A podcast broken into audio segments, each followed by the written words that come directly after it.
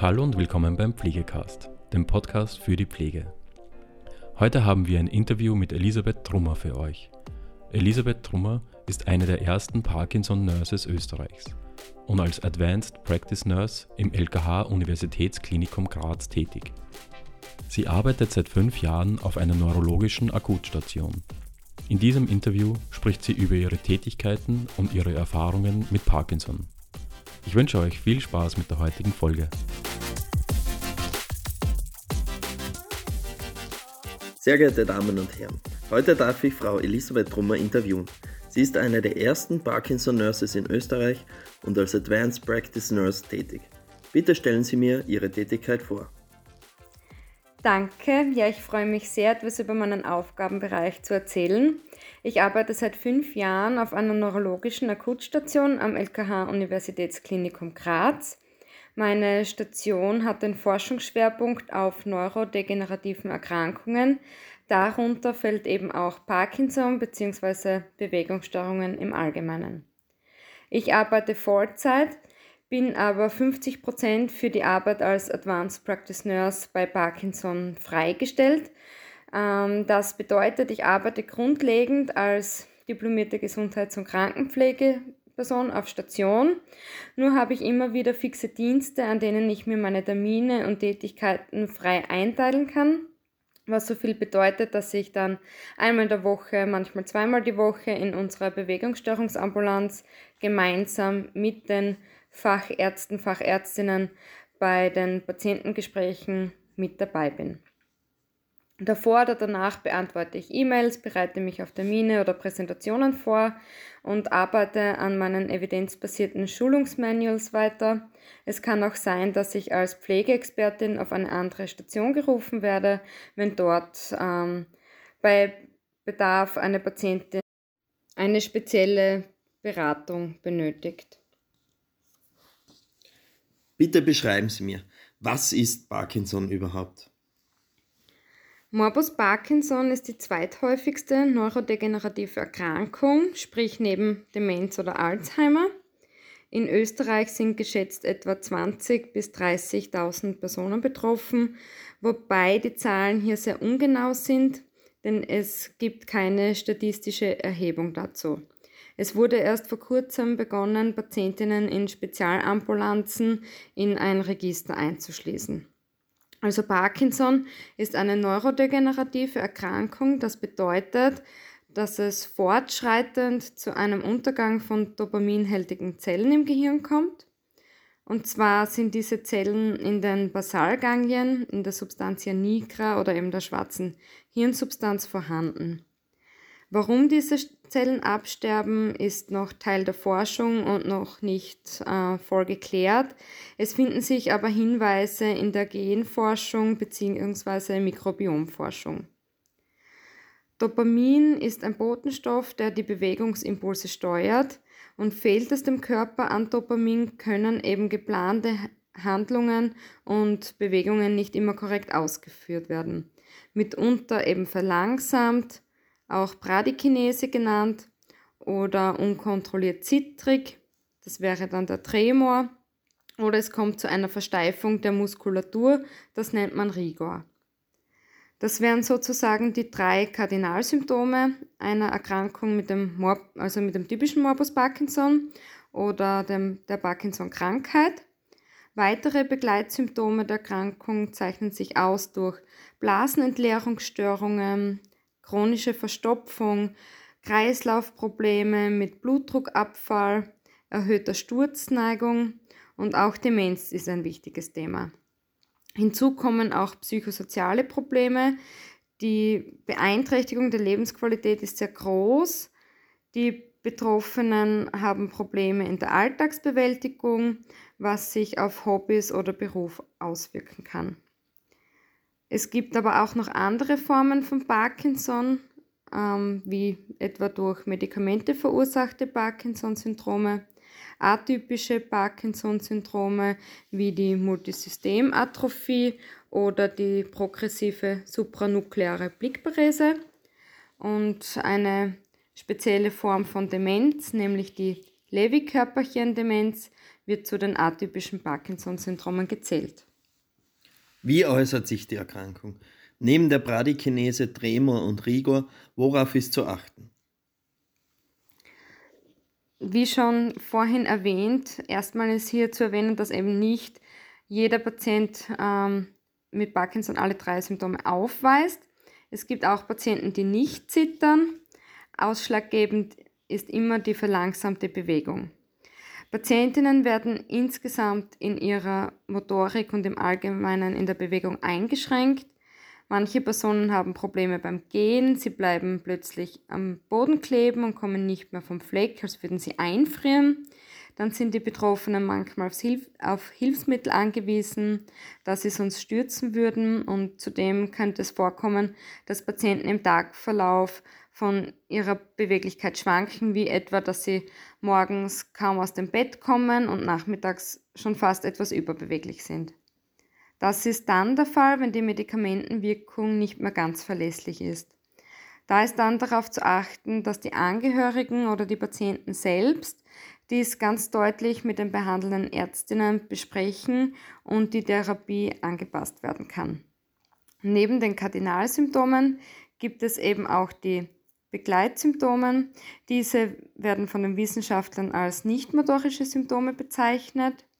Sie verstärken sich im Verlauf der Erkrankung und kommen bei jedem Betroffenen anders zum Vorschein. Aus Studien weiß man, dass etwa Blasenentleerungsstörungen wie eine Dranginkontinenz eine der häufigsten Symptome ist. Ein verminderter Geschmacks- und Geruchssinn, vermehrtes Schwitzen, Probleme beim Schlafen sind ebenfalls Symptome. Andere Symptome wären noch Schmerzen, Depression oder Psychosen und auch kognitive Einbußen, und wie vorhin schon erwähnt, können auch Kreislaufprobleme mit Blutdruck, Blutdruckschwankungen bis hin zur Ohnmacht ähm, führen. Die Pflege kann hier durch kleine Tipps bereits helfen. So kann man bei Blutdruckschwankungen wie der orthostatischen Hypotonie, wie sie genannt wird, entgegenwirken, indem man die Patienten darüber informiert, dass sie vor dem Aufstehen zum Beispiel ein kaltes Glas Wasser trinken oder mit leicht erhöhtem Oberkörper, so 10 bis maximal 30 Grad erhöht schlafen. Auch Stützstrümpfe oder Bauchbinden können helfen, dass das Blut normal zirkuliert und nicht in die unteren Extremitäten absackt. Die, oft sind die Patientinnen davon in ihrem Leben sehr eingeschränkt, möchten nicht mehr so teilhaben an sozialen Aktivitäten, weil sie sich schämen es kann vorkommen, dass sie durch simple Alltagsaktivitäten gestresst sind. Eine Patientin hat mir zum Beispiel erzählt, dass sie Angst hat, mit der Straßenbahn zu fahren, denn sie bekommt vorher schon so einen Stress, ob sie es wohl schafft, schnell einzusteigen, ohne andere daran zu hindern. Es war für sie dann immer eine große Herausforderung. Die Pflege achtet hier besonders auf Menschen, welches Symptom belastet ihn oder sie Worauf muss ich als Pflegeperson meinen Fokus setzen, um die Betroffenen oder um ihnen mehr Lebensqualität zurückzubringen? Und wie können wir gemeinsam, also Patient, Angehörige, Pflege, Medizin, zusammenarbeiten? Welche Therapieformen können wir anbieten und wie kann ich die Betroffenen im Umgang mit, der, mit den invasiven Therapien begleiten, schulen und unterstützen? Bitte erklären Sie, was ist eine Parkinson-Nurse, woher kommt das und was sind ihre Aufgaben? Die Parkinson-Nurse ist eigentlich eine diplomierte Gesundheits- und Krankenpflegeperson mit entsprechender Zusatzausbildung. Parkinson Nurses gibt es eigentlich schon seit über 20 Jahren in Großbritannien und Irland. Auch die nordischen Länder sind hier Vorreiter. In Deutschland werden seit circa zehn Jahren Fachexpertinnen in Bezug auf Morbus Parkinson und Bewegungsstörungen ausgebildet. In Österreich haben wir dann 2020 damit begonnen, also darf ich mich zu den ersten Parkinson Nurses in Österreich zählen. Dafür möchte ich mich auch gleich bedanken bei Frau Sigrid Zimmermann. Sie ist überhaupt die erste Parkinson-Nurse in Österreich und war die treibende Kraft und Initiatorin hinter der Ausbildung und ich durfte von ihr sehr viel lernen und an dieser Stelle schicke ich liebe Grüße nach Innsbruck. Das Tätigkeitsfeld ist natürlich auf die spezielle Pflege und vor allem das Symptommanagement fokussiert. Das bedeutet beispielsweise, die Betroffenen hinsichtlich ihrer motorischen und nicht motorischen Symptome zu beobachten, zu befragen und ihnen die nötigen Informationen und Beratungsgespräche zukommen zu lassen. Mit dem Ziel, den Alltag selbstbestimmt zu bewältigen und die Lebensqualität zu verbessern oder zumindest zu erhalten.